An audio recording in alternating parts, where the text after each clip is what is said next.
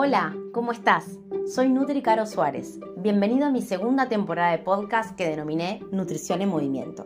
Acompáñame a caminar a través de mis reflexiones.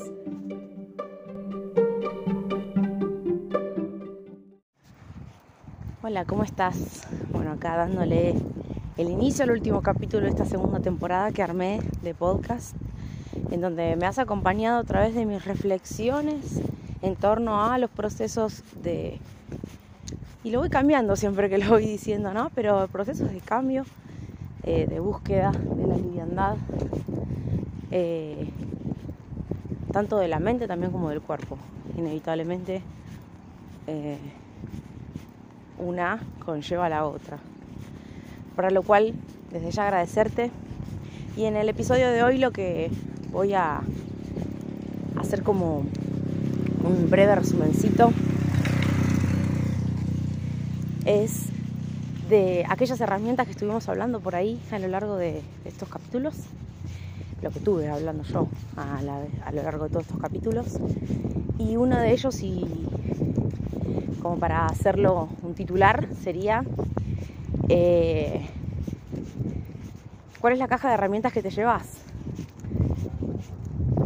Esas herramientas que las que te van a acompañar y las que te van a ayudar en este proceso que te propongo, en este proceso que puedes iniciar. Y esa caja de herramientas, ¿de qué tendría que, tendría que tener adentro para poder atravesar este proceso? La más importante es esta capacidad de mirarse. Capacidad de mirarse sin juzgarse, ¿no? Hubo acá mucho perrito ahí, ¿eh? Perdón esta capacidad de poder mirar sin juzgarse, mirar los juicios, las creencias que tenemos y que algunas no nos van a permitir alcanzar nuestro objetivo, como tanto venimos hablando. Otra de las herramientas es la gestión del tiempo, gestión del tiempo. ¿Cuál es el orden de tus prioridades? ¿no?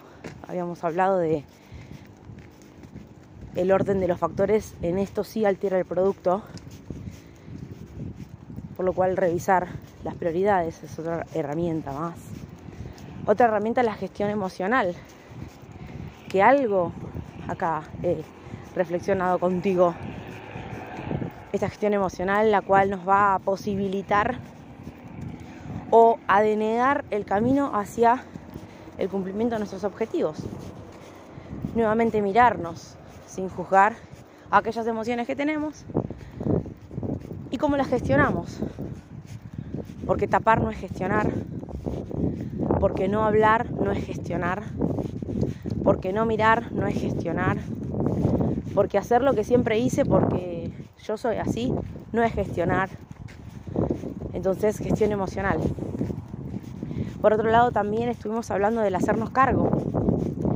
Hacer cargo, hacernos cargo de lo que nos va pasando, hacernos cargo de las decisiones que vamos tomando, que nos llevan a los resultados que tenemos. Nosotros mismos somos los que tomamos esas decisiones.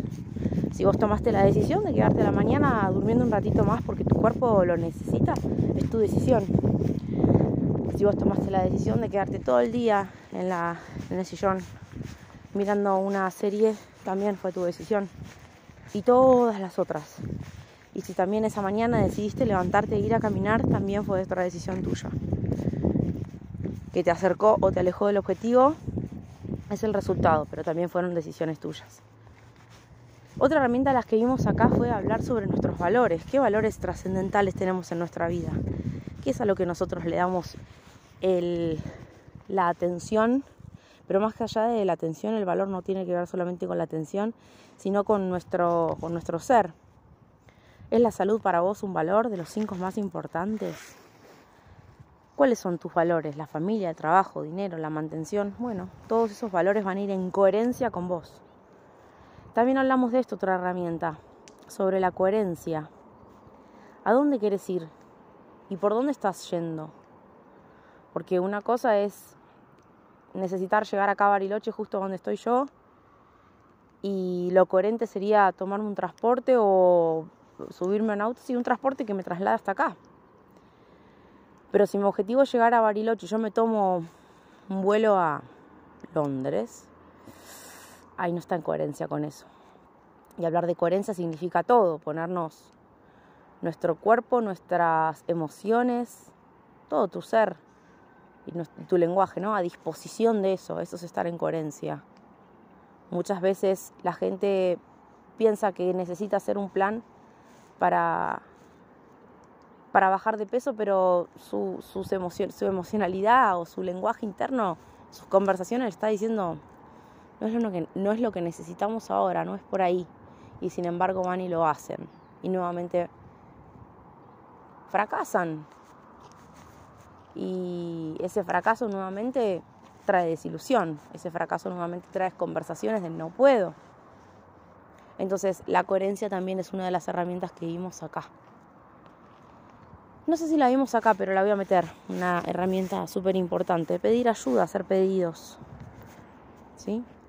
Y esto tiene muchísima, muchísima importancia en un, en un proceso, del que sea. Así sea que estás haciendo el proceso de estudiar.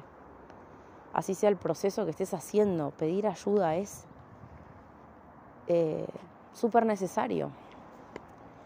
Claro que a veces no podemos con todo. ¿Y qué hacemos? Ah, ¿Nos quedamos en la queja o vemos qué hacemos con eso? Y ese que hacemos con eso, parte es pedir ayuda. Hablar con un profesional. ¿sí? hablar, pedir ayuda a un amigo o a un familiar que sepas que tengas la confianza suficiente como para pedir ayuda. Probablemente te aliviane la carga.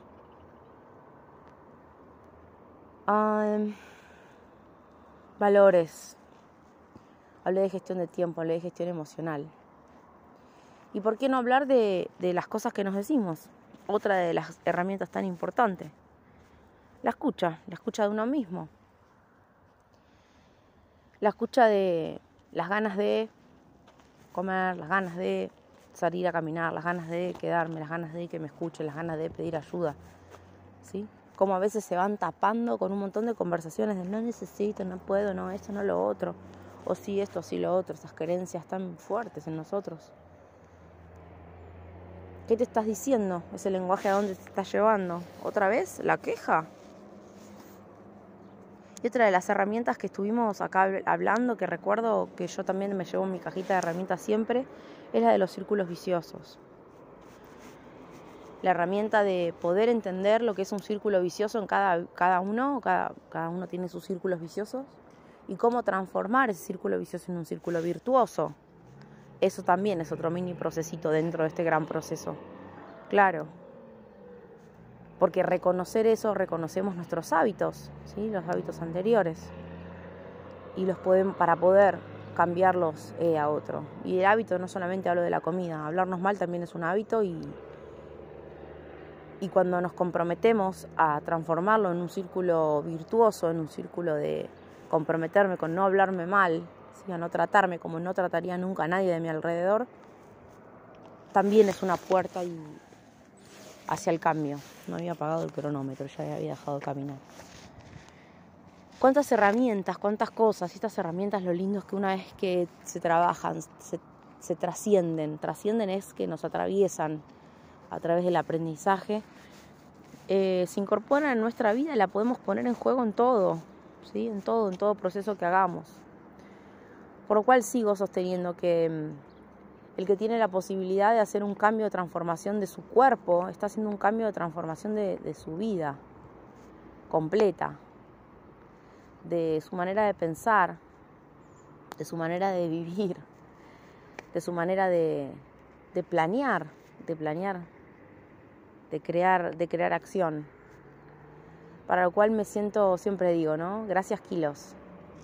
Gracias kilos porque me salvaron Gracias kilos porque me hicieron ver otra realidad.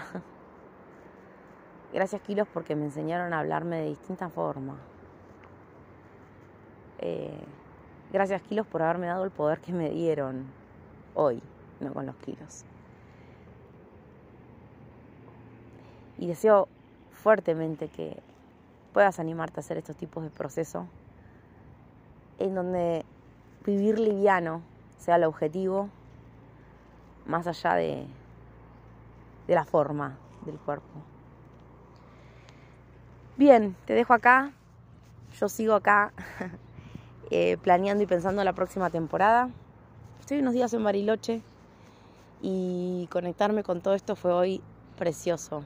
Montaña, lago, cascada de los duendes, árboles, naturaleza, todo precioso. Y también yo acá chiquitita en toda esta inmensidad.